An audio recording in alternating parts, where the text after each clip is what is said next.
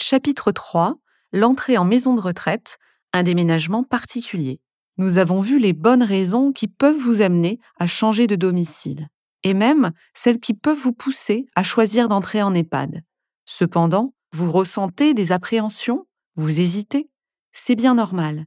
Il s'agit là d'un vrai tournant dans votre vie. Il est donc important de comprendre et de faire comprendre à votre entourage les enjeux psychologiques de ce bouleversement. Première partie, quel frein? La peur de perdre son autonomie.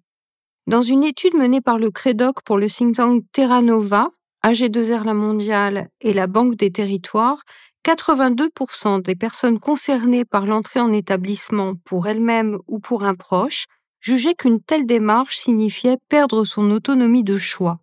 Déménager pour une maison de retraite, c'est quitter son lieu de vie individuel pour un lieu de vie collectif avec un règlement auquel il faudra peu ou prou se plier. Horaire, composition des repas, interdiction de fumer dans les chambres, etc. Pour beaucoup, ce passage est difficile. C'est comme retourner au pensionnat, s'exclame cette femme de 82 ans, célibataire, qui toujours a eu l'habitude de vivre seule et de s'organiser en fonction de ses seules envies. Pourtant, d'un point de vue juridique, la chambre en établissement médico-social est considérée comme un domicile privé. La seule réserve est celle des nécessités de service, mais également des règles de sécurité qui conduisent par exemple la plupart des directeurs d'établissement à interdire de fumer dans les chambres. C'est souvent là que le bas blesse. Pour des raisons d'organisation et de sécurité, les règles de la vie quotidienne dans bien des EHPAD semblent souvent un peu strictes ou décalées par rapport aux habitudes de vie d'avant. Repas, notamment ceux du soir, servis trop tôt, toilettes à des moments non choisis, par exemple. Ces inconvénients devraient en principe faire de moins en moins partie de la réalité des maisons de retraite. Aujourd'hui, en effet, les bonnes pratiques consistent à recueillir à l'arrivée de la personne ses habitudes de vie pour s'y conformer le mieux possible. Malgré tout, le résident peut alors avoir le sentiment de perdre son autonomie, c'est-à-dire de ne plus être autorisé à organiser sa vie comme il le souhaite. C'est pourquoi, comme nous l'avons vu dans les chapitres précédents, il est important lorsque l'on envisage un changement de domicile de savoir exactement pourquoi l'on déménage, de bien choisir le type d'hébergement en fonction de ses réels besoins et désirs et de prendre le temps de visiter plusieurs établissements car chacun d'eux a ses propres règles de vie et habitudes. Dans tous les cas, la maison de retraite n'est pas un lieu d'enfermement, sauf dans le cas particulier des unités d'hébergement renforcées réservées aux personnes souffrant de stades avancés des troubles de l'orientation et du comportement liés aux maladies de type Alzheimer. Autre cas particulier, la récente crise de la Covid qui a mené les équipes à interdire les sorties et à interdire ou restreindre les visites des proches ce qui n'a pas été sans poser de questions quant au bénéfice-risque d'une telle décision où clairement la sécurité sanitaire a pris le pas sur le confort affectif pourtant si important pour des personnes âgées fragilisées. Hors de ces cas particuliers, il est en principe toujours possible de sortir ponctuellement d'un EHPAD pour faire ses courses, aller au restaurant ou au cinéma, à condition bien sûr de prévenir pour éviter l'inquiétude de l'équipe. Il est également possible de quitter définitivement l'EHPAD moyennant une période de préavis lorsque l'adaptation est trop difficile. Toutefois, il est important de le préciser, pour les personnes en situation de perte d'autonomie, la ritualisation de la vie quotidienne, l'environnement très sécurisé en EHPAD offre des repères spatio-temporels rassurants. Ce cadre fait alors office de contenant qui apaise les angoisses accompagnant les maladies de type Alzheimer, ce qui induit pour beaucoup de ces malades un mieux-être après une nécessaire période d'adaptation que les professionnels évaluent en moyenne à 4 mois. Il n'y a que des vieux ici. C'est la phrase classique entendue par bon nombre de directeurs de maisons de retraite. Quitter son appartement ou sa maison pour entrer en EHPAD ou en résidence-service marque un passage difficile en ce qui concerne notre place dans la société, dans la cité. En effet, c'est passer d'un lieu comme tout le monde, c'est-à-dire un lieu qui fait de nous un citoyen pour qui le mode d'habitat n'est pas un marqueur de l'âge, à un autre où les personnes sont regroupées selon le seul facteur de la sénescence et des pertes qui lui sont liées. C'est donc pénétrer un univers d'où les enfants, les jeunes, sont absents et où les adultes de moins de 60 ans sont des soignants ou des aidants. c'est-à-dire des personnes avec lesquelles nous ne nous sentons plus tout à fait égaux, ce qui induit un sentiment d'exclusion. Par ailleurs, aujourd'hui, l'entrée en EHPAD, le cas est bien sûr différent en résidence-service, s'opère en moyenne à 85 ans et 9 mois, et de plus en plus souvent en situation de dépendance. En moyenne, la moitié des résidents a plus de 87 ans et 35% plus de 90 ans.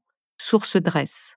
Le choc peut alors être important, car alors que nous avons tendance, en règle générale, à nous ressentir avec 15 ans en moyenne de moins que notre âge réel, nous voilà confrontés à des semblables qui nous renvoient des visages de vieillards.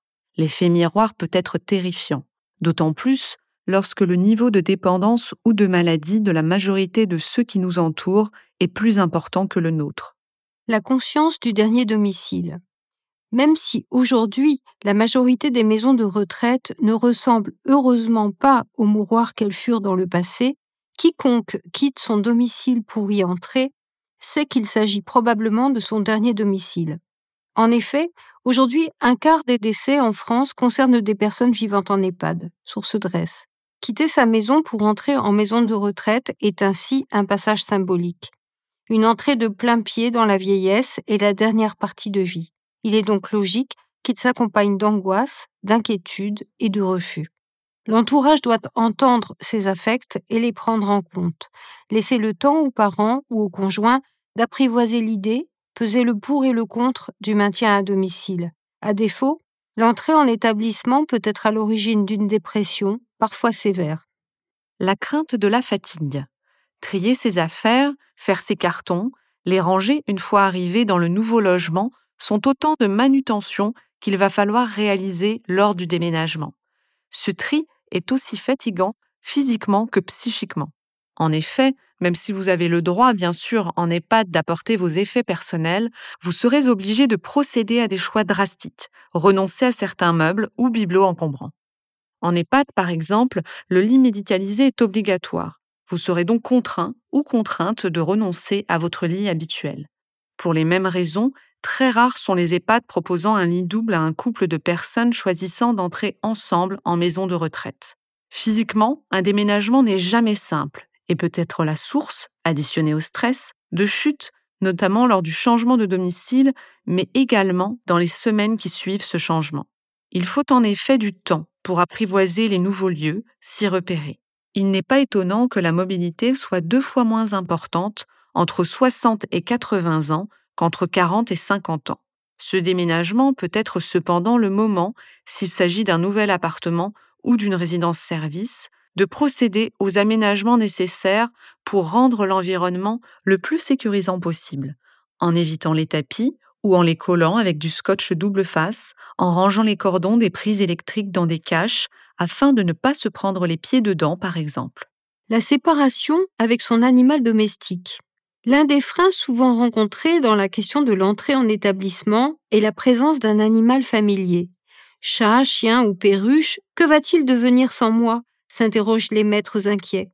Il est vrai que lorsque la personne vit seule à domicile, le compagnon à poil ou à plume est devenu, au fil du temps, le confident, la présence rassurante et familière. C'est aussi un être vivant dont on prend soin, une notion très importante pour l'estime de soi.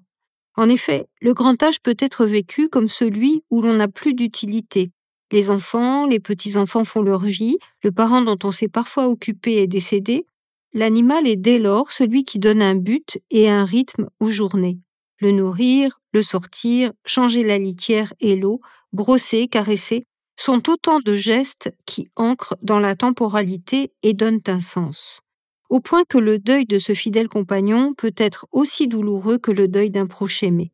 Envisager la séparation pour cause de déménagement est par conséquent souvent impensable.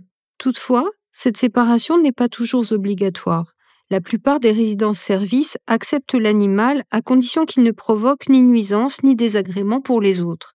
En EHPAD, la circulaire du 11 mars 1986 précise que les personnes âgées qui ont un animal familier doivent être autorisées à le garder avec elles, dans la mesure bien sûr où il ne créera pas une contrainte anormale pour le personnel et où il ne gênera pas la tranquillité des autres résidents. Comme ce texte n'est pas une loi, la décision finale est laissée au directeur d'établissement. 50 à 60% d'entre eux ouvrent leurs portes aux fidèles compagnons des résidents, à condition que ces compagnons soient en bonne santé, vaccinés et que leur maître ou maîtresse puisse s'en occuper. En revanche, l'animal est interdit de salle de restaurant, sauf s'il s'agit d'un chien guide d'aveugle. De nombreux établissements ont compris tout l'intérêt du contact avec les animaux pour les résidents et se sont dotés d'un chien ou d'un chat mascotte, voire d'un poulailler ou d'une étable. Certains organisent même des séances de thérapie assistées par l'animal, appelées zoothérapie. Deuxième partie, la prise de décision. Qui décide? La question peut paraître incongrue. En effet, dans le cours normal des choses, nous quittons notre domicile pour un autre au moment où nous le décidons, pour des raisons qui nous incombent. Pourtant, au grand âge, la famille et notamment les enfants ont parfois tendance à s'en mêler. Les raisons invoquées pour cette intrusion sont presque toujours les mêmes. J'ai peur qu'il ou elle tombe. La maison n'est pas adaptée. Elle est isolée. S'il arrive quelque chose, comment le saurais-je? Il ou elle n'est plus capable de vivre seul. On le voit, ces remarques partent d'un bon sentiment. Vouloir pour son parent confort et sécurité. Pourtant, c'est oublier que la personne, même âgée, reste un sujet adulte. À 90 ou même 100 ans, nous avons donc encore le droit de choisir en toute liberté ce qui est bon pour nous.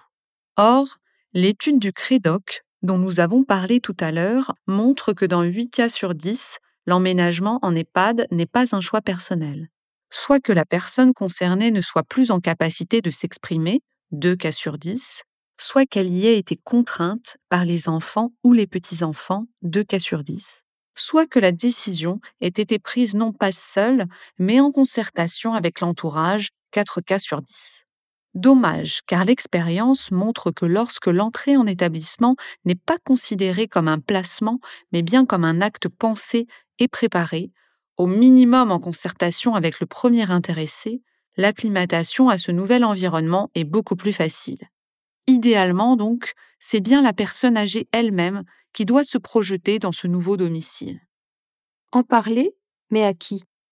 Au cœur de la décision du déménagement se situe la notion de bénéfice-risque, c'est-à-dire une réflexion autour de trois questions fondamentales. Qu'est-ce que j'y gagne? Qu'est-ce que j'y perds? Qu'est-ce que je risque? À chacun, bien sûr, de trouver ses propres réponses à ces questions et de trouver un équilibre suffisamment confortable entre ces trois pôles. Suis-je prêt ou prête à renoncer à mes habitudes et mon chez-moi pour gagner le confort d'un logement plus petit, mieux adapté, ou pour la prise en charge de mes repas et de mon ménage? La collectivité me rassurera-t-elle, moi qui suis de plus en plus inquiet ou inquiète de ce qui pourrait m'arriver lorsque je suis seule à la maison? Pourrais-je y nouer de nouvelles relations plus facilement que chez moi? Mes enfants et petits-enfants viendront-ils me voir? Il est toujours possible d'adopter une méthode toute simple pour faire le point. Une feuille de papier, un crayon et des colonnes comportant les réponses aux questions posées. Avantage, on s'oblige à prendre du temps pour réfléchir, on peut gommer, barrer, changer d'avis, et l'on visualise au final quelle colonne est la plus remplie. Cependant, la discussion avec d'autres, qui permet d'entendre d'autres arguments, mais également de s'entendre soi-même argumenter, reste précieuse. Les enfants, la famille sont aux premières loges, et souvent ce sont eux qui déclenchent la réflexion. Leur avis est important car un déménagement en fonction du nouveau lieu choisi peut éloigner ou rapprocher, distendre les liens ou les resserrer, sembler marquer une préférence pour l'un ou l'autre des membres de la fratrie. Se rapprocher de tel ou tel peut par exemple le désigner comme un futur aidant en cas de perte d'autonomie. Avec les enfants, toutefois, le débat peut être parasité par les affects. Du côté des enfants, inquiétude, sentiment de devoir, besoin de contrôler ou au contraire refus de voir ses parents vieillir peuvent conduire à un déni des problèmes. Du côté des parents, c'est la volonté d'affirmer son indépendance par principe ou parce qu'on ne veut pas se sentir une charge, les questions d'argent entrent également en compte. Qui va payer la maison de retraite? Tout l'héritage va-t-il être englouti? Toutes ces interrogations, on le comprend bien, ne rendent pas forcément le débat aussi serein qu'il devrait l'être. C'est pourquoi l'intervention de tiers neutres peut être utile. Amis, médecins de famille, psychologues. Il est également toujours préférable que celui ou celle qui doit élire un nouveau domicile le visite et s'investisse dans ce choix. On l'a vu, l'entrée en maison de retraite, tout comme l'abandon de sa maison, ne sont pas faciles. Mais plus la personne se sera engagée dans la recherche, plus elle aura imaginé sa nouvelle existence, plus elle se sera approprié ce projet de vie et mieux elle pourra s'y adapter. C'est lorsque le déménagement est subi que peuvent survenir les difficultés d'acclimatation.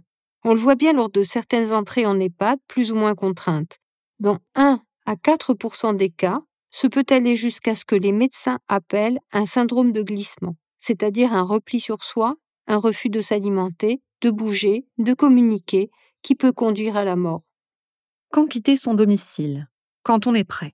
Actuellement, comme nous l'avons vu, les solutions sont nombreuses pour le maintien à domicile et en réalité, rares sont les situations qui réclament une décision en urgence. Ce peut être le cas, toutefois, lorsque l'aidant familial est hospitalisé, qu'il atteint les limites de ses capacités, ou lorsque des travaux importants doivent être entrepris pour aménager le foyer. Dans ce cas, des accueils temporaires en EHPAD, résidence-service ou familles d'accueil peuvent constituer des lieux ressources d'autant plus intéressants qu'ils permettent de tester ces types d'hébergement. Outre ces cas particuliers, il est toujours souhaitable de prendre son temps pour réfléchir à la meilleure solution au meilleur lieu géographique pour se renseigner et surtout pour prendre le temps de visiter. De plus, lorsqu'il s'agit d'habiter une chambre en établissement, en famille d'accueil ou un studio en résidence-service, il est important de pouvoir parler avec le personnel, faire connaissance avec ses futurs voisins, sentir l'ambiance, voir quels services, animations, sorties sont proposés et à quel prix. Tous ces éléments permettent de se projeter dans son nouveau lieu de vie. Focus aidant, mon parent a une maladie d'Alzheimer, ai-je le droit de le placer? Dans certains cas, comme dans la maladie d'Alzheimer par exemple, la personne ne semble plus être en mesure d'exprimer son choix. C'est alors l'aidant familial, conjoint, enfant, qui parce qu'il est épuisé et sans qu'il atteint ses limites, se voit contraint d'envisager cette solution. Souvent avec beaucoup de culpabilité, parce qu'il a l'impression d'abandonner son parent ou son conjoint, ou parce qu'il lui avait promis de ne jamais le faire. Il est important de ne pas être seul à endosser cette responsabilité. Fardeau supplémentaire dans une vie d'aidant déjà bien chargée en contraintes. L'aidant doit pouvoir prendre le temps de partager la décision avec les proches, frères, sœurs, enfants, conjoints. Il est également intéressant d'être accompagné dans ces moments par des professionnels, médecins ou psychologues, afin de démêler les raisons qui justifient la décision et d'être au clair avec celle-ci. En effet, la personne souffrant de maladie d'Alzheimer a avant tout besoin d'être rassurée, sécurisée, et si ses facultés de jugement vacillent, en revanche, elle perçoit avec souvent beaucoup d'acuité les ambiances émotionnelles. Or, l'aidant principal constitue son appui privilégié dans un monde devenu incertain. Il est donc nécessaire qu'il assume pleinement la décision de faire entrer la personne en EHPAD car dans cette transition forcément difficile, avec des pertes de repères spatio-temporels qui jusque-là contenaient son angoisse, l'aider doit pouvoir s'étayer sur un aidant qui tienne. Que dit la loi? En principe, comme le rappelle Pascal Chanvert, président de l'Association des directeurs au service des personnes âgées, on doit bannir le terme de placement et aucune entrée en maison de retraite ne devrait se faire sans l'adhésion de la personne. D'ailleurs, la charte de la Fédération nationale de gérontologie est claire sur ce point qui, dans son article 2, stipule que toute personne âgée en situation de handicap ou de dépendance doit pouvoir choisir un lieu de vie, domicile personnel ou collectif, adapté à ses attentes et à ses besoins. En institution, l'architecture et les dispositifs doivent être conçus pour respecter la personne dans sa vie privée. Mais si la personne est trop malade pour pouvoir penser et dire son choix, la loi encadre ce type de situation par trois types de moyens. La tutelle. Un juge ou le conseil de famille, si le juge l'a convoqué à cette fin, après expertise médicale, nomme un ou plusieurs tuteurs pour agir à la place de la personne estimée dans l'incapacité de gérer ses biens et son quotidien. Toutefois, toute décision concernant le logement principal de la personne doit être autorisée par le juge. Par ailleurs, la personne sous tutelle peut refuser un acte médical, sauf lorsque sa vie est en jeu. La loi du 5 mars 2007 portant réforme de la protection juridique des majeurs le stipule dans son article 459.2. La personne protégée choisit le lieu de sa résidence, elle entretient librement des relations personnelles avec tout tiers, parent ou non, elle a le droit d'être visitée et, le cas échéant, hébergée par ceux-ci. En cas de difficulté, le juge ou le conseil de famille, s'il a été constitué, statue. Fin de citation. De même, la vente d'un bien ne peut être effectuée qu'avec l'accord du juge. L'habilitation familiale. C'est un dispositif mis en place en 2016, loi du 16 février 2015, entrée en vigueur en février 2016, pour proposer une démarche moins lourde que la tutelle. Elle nécessite cependant, elle aussi, le recours au juge et un certificat médical circonstancié.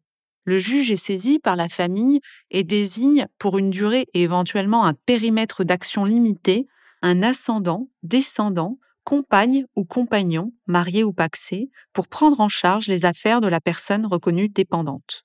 Toutefois, ce proche habilité doit être également agréé par l'ensemble de la famille, sinon le juge aura recours à la tutelle ou curatelle. Et là aussi, la loi de 2007 s'applique, tout comme l'obligation de se référer au juge des tutelles pour la vente d'un bien. Le mandat de protection future. C'est un acte établi par une personne avant l'arrivée de troubles afin d'organiser son accompagnement si ses capacités physiques, intellectuelles et cognitives viennent à décliner au point qu'elle ne puisse plus seule gérer son quotidien. Par cet acte, elle stipule ses souhaits pour son avenir et désigne une personne de confiance, le mandataire, pour les mettre en œuvre. Le mandat de protection future doit être signé par le mandant et le mandataire, soit sous forme de sein privé, un simple papier signé par les deux parties, soit par acte authentique, c'est-à-dire devant notaire. Dans ce dernier cas, les pouvoirs du mandataire seront plus importants.